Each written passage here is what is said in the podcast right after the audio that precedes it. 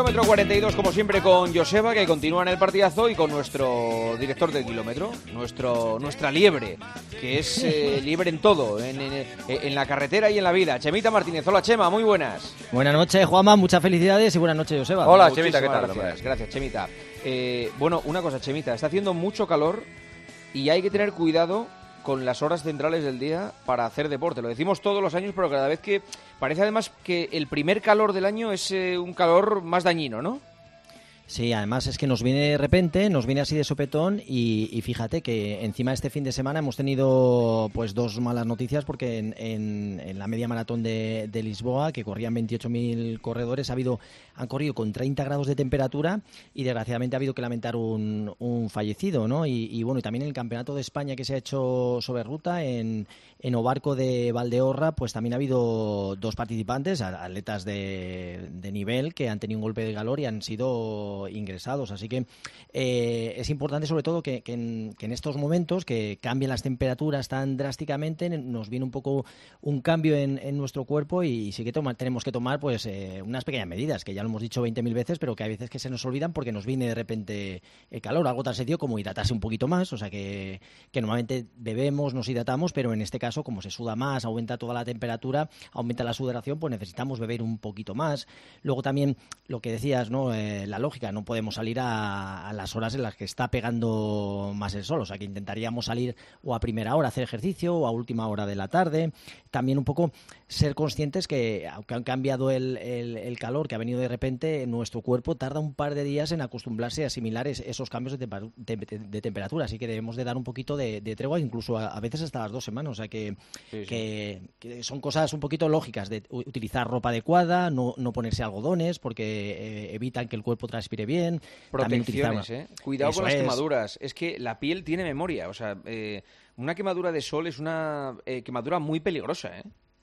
Y, y bueno, y también, eh, también escuchar a nuestro cuerpo, Juanma, porque hay veces que, que- que ese- esa sensación que estamos un poquito como de bajón eh, nos está diciendo simplemente, oye, no, no lleves a tu cuerpo al límite, tómatelo con un poquito más de calma, vete por la sombra si puedes y, y ponte una gorrita con esa protección solar que al final esas quemaduras, como estabas hablando, el sol hace daño y sobre todo hoy hemos estado eh, en Madrid entrenando 26-28 grados, o sea que ha sido un cambio. Y viene, y viene más calor todavía para el fin de semana. Mañana ¿eh? da más, ¿eh? Sí, sí, Mañana sí. El, el fin de semana van a estar 30-31, ¿eh? 32 incluso. O sea que cuidado. ¿eh? Cuidado, sí, sí. Ya estamos hablando Y- de temperaturas casi veraniegas. Bueno, casi no, sin casi veraniegas. Sí, sí, es que nos hemos saltado la primavera, ¿eh? O sea, directamente absolutamente. con, con el Sí, calor. Hemos Absolutamente. pasado de, de lluvia y tal a, a- Es que estoy mirando ahora, el, el- bueno, en mi caso en Madrid y tal, y hay, es verdad, 28, 28, 29, 28, 30, 30, 29, 29, eh, en- durante 10 días Sí, sí, sí. no baja la máxima de 28. Sí, sí, sí. Así es, así es. Así Sí, por eso, y también, y si hablamos también un poco de nutrición, pues intentar que comamos un poquito más verduras, dietas un poquito eh, más ricas en, en- en ese agua ¿no? que nos proporcionan, ¿no? que nos pueden ayudar a hidratar. La- las frutas y las verduras son totalmente recomendables, eh, así que sobre todo en estos días.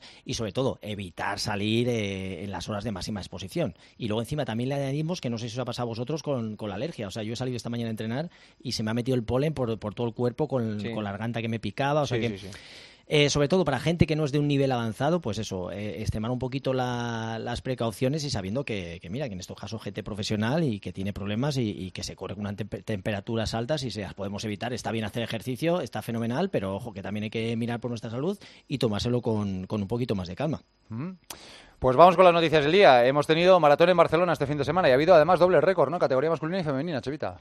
Jo, están, eh, entre- los etíopes están que se salen. Eh, ahora lo que cuesta trabajo es un poco ad- adivinar quién es quién, porque Totalmente, vas, totalmente. vas a cualquier carrera. eh, yo que estaba allí en Barcelona vi la, la lista de, de inscritos además estuve haciéndome una foto con ellos y, ostras, si te digo la verdad, no distingo ya a ninguno. En todas las maratones, en todas las medias maratones de todo el mundo, puedes encontrarte 10, 15 atletas etíopes, keniatas del máximo nivel y nos cuesta trabajo reconocerlos, ¿no? Y en este caso, dos etíopes que han hecho 2 horas 5.52 en hombres, Adane, y una mujer que ha hecho de Kevo 2 horas 23, rebajando los dos récords que había, tanto chicos como chicas.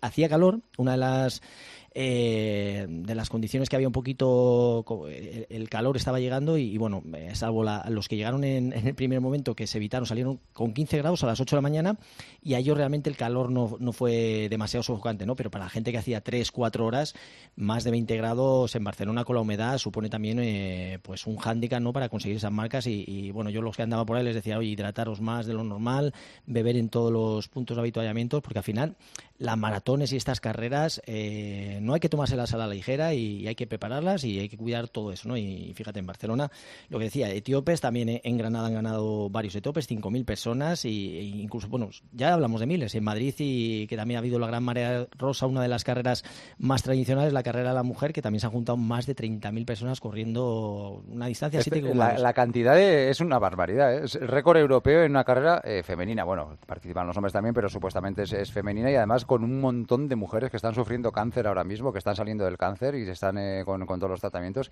y que se echan a la calle para, para reivindicar que se, que se pelee ¿no? contra esta enfermedad. Y es una carrera súper emotiva, ¿eh? con ir con 30.000 personas. Muy bien.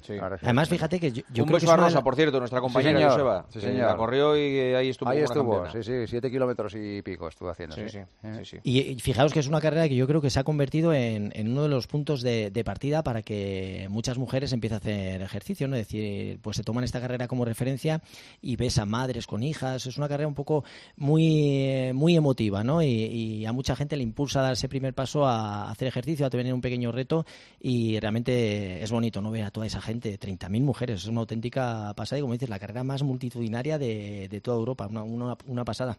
Oye, ¿os acordáis de Christian Blumenfeld, el ganador del triatlón de Tokio? Ese que nos sorprendió tanto porque eh, es muy fornido. tal. No tenía cuerpo de triatleta. No tenía cuerpo de triatleta. Bueno, pues ayer ganó el campeonato del mundo de Ironman que eh, excepcionalmente se han disputado en St. George. A partir de la próxima, del próximo año vuelve otra vez a, Kona. Y además lo hizo con 7.49.16. 49.40 en los 3,9 nadando. 4 horas y 18 minutos en los 180 kilómetros de bici. Y después de todo esto, hace el tipo un maratón en 2.38. Qué animal, qué animal. Y he visto las imágenes de la llegada. Me parece mal, me parece mal. Tiene, eh, os lo juro, mirad las imágenes. Tiene lorza el tipo. Parece. Tiene. Yo, creo que parece. ¿eh? Chema, tiene, tiene, tiene. Me he fijado. De por arriba es fornido, pero a la, altura de la cintura tiene lorza. Vamos a ver, Joseba, es imposible. Bueno, mañana, mañana... una camiseta que hace ese, No, no, no, no, no. Porque, una persona que hace ese esfuerzo eh, quema toda la grasa que tiene. Sí, yo, Os lo aseguro. mañana os lo demuestro. A ver, dime, dónde, dime dónde lo puedo ver. Pues, yo creo que es también como eh, tus gemelos, Joseba. O sea, que al final eh, debe tener a, lo mejor ese abdominal un poco...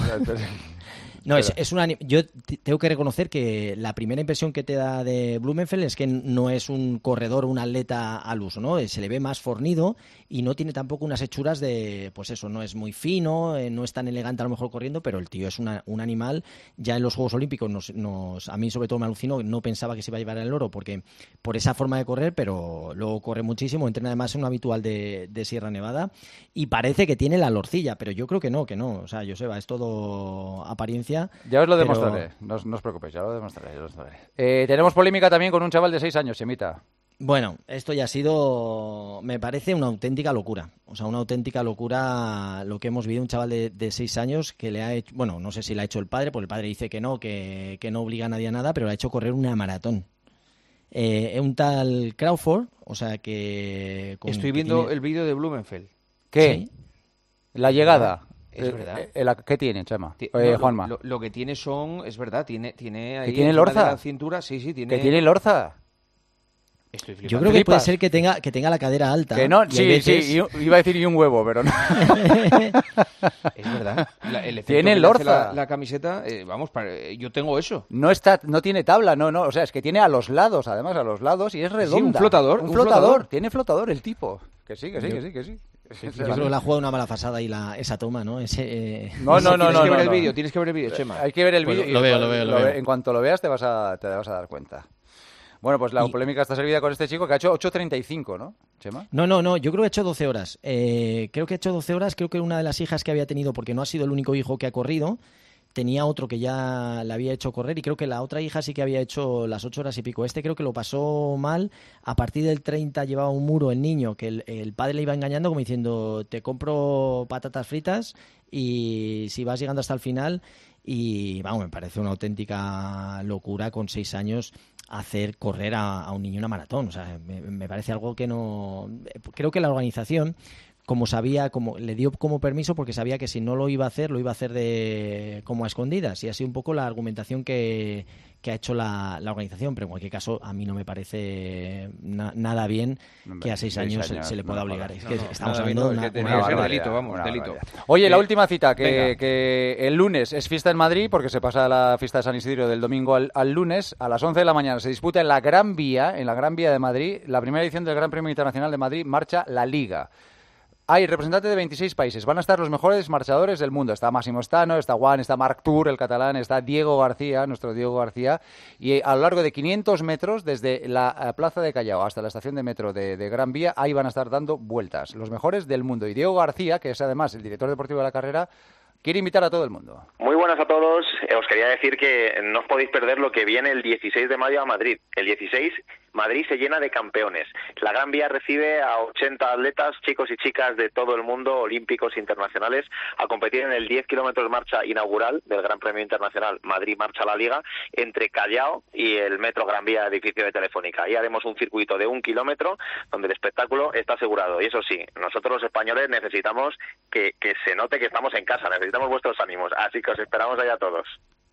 Pues el lunes a las 11 de la mañana, si no tienen mejor que hacer, en la Gran Vía de Madrid a ver a los mejores marchadores del mundo. Y está bien, ¿eh? La, propuesta. Una pasada, ¿eh? O sea, yo creo que, merece la pena. Además, la gente va a alucinar porque ver, verles, eh, yo iba a decir correr, porque es que marchan súper rápido y es impresionante ver a los ritmos a los que van. Y si hay alguien que no, no, no, lo ha podido ver nunca, verlo in situ, vamos. Y que se pongan a la par, a ver cuánto tiempo les aguantan. Ah, poquísimo, poquísimo. Yo me zampé una carrera de 50 kilómetros marcha en los Juegos Olímpicos de, de, Londres. 50 kilómetros nada menos. Que yo creo que esa prueba ha desaparecido. Sí, ahora pasa a Ah, por cierto, que no se me olvide, se le va a homenajear en la, en la prueba a, por supuesto, Chuso García Bragado, una vez que se ha retirado ya de la marcha.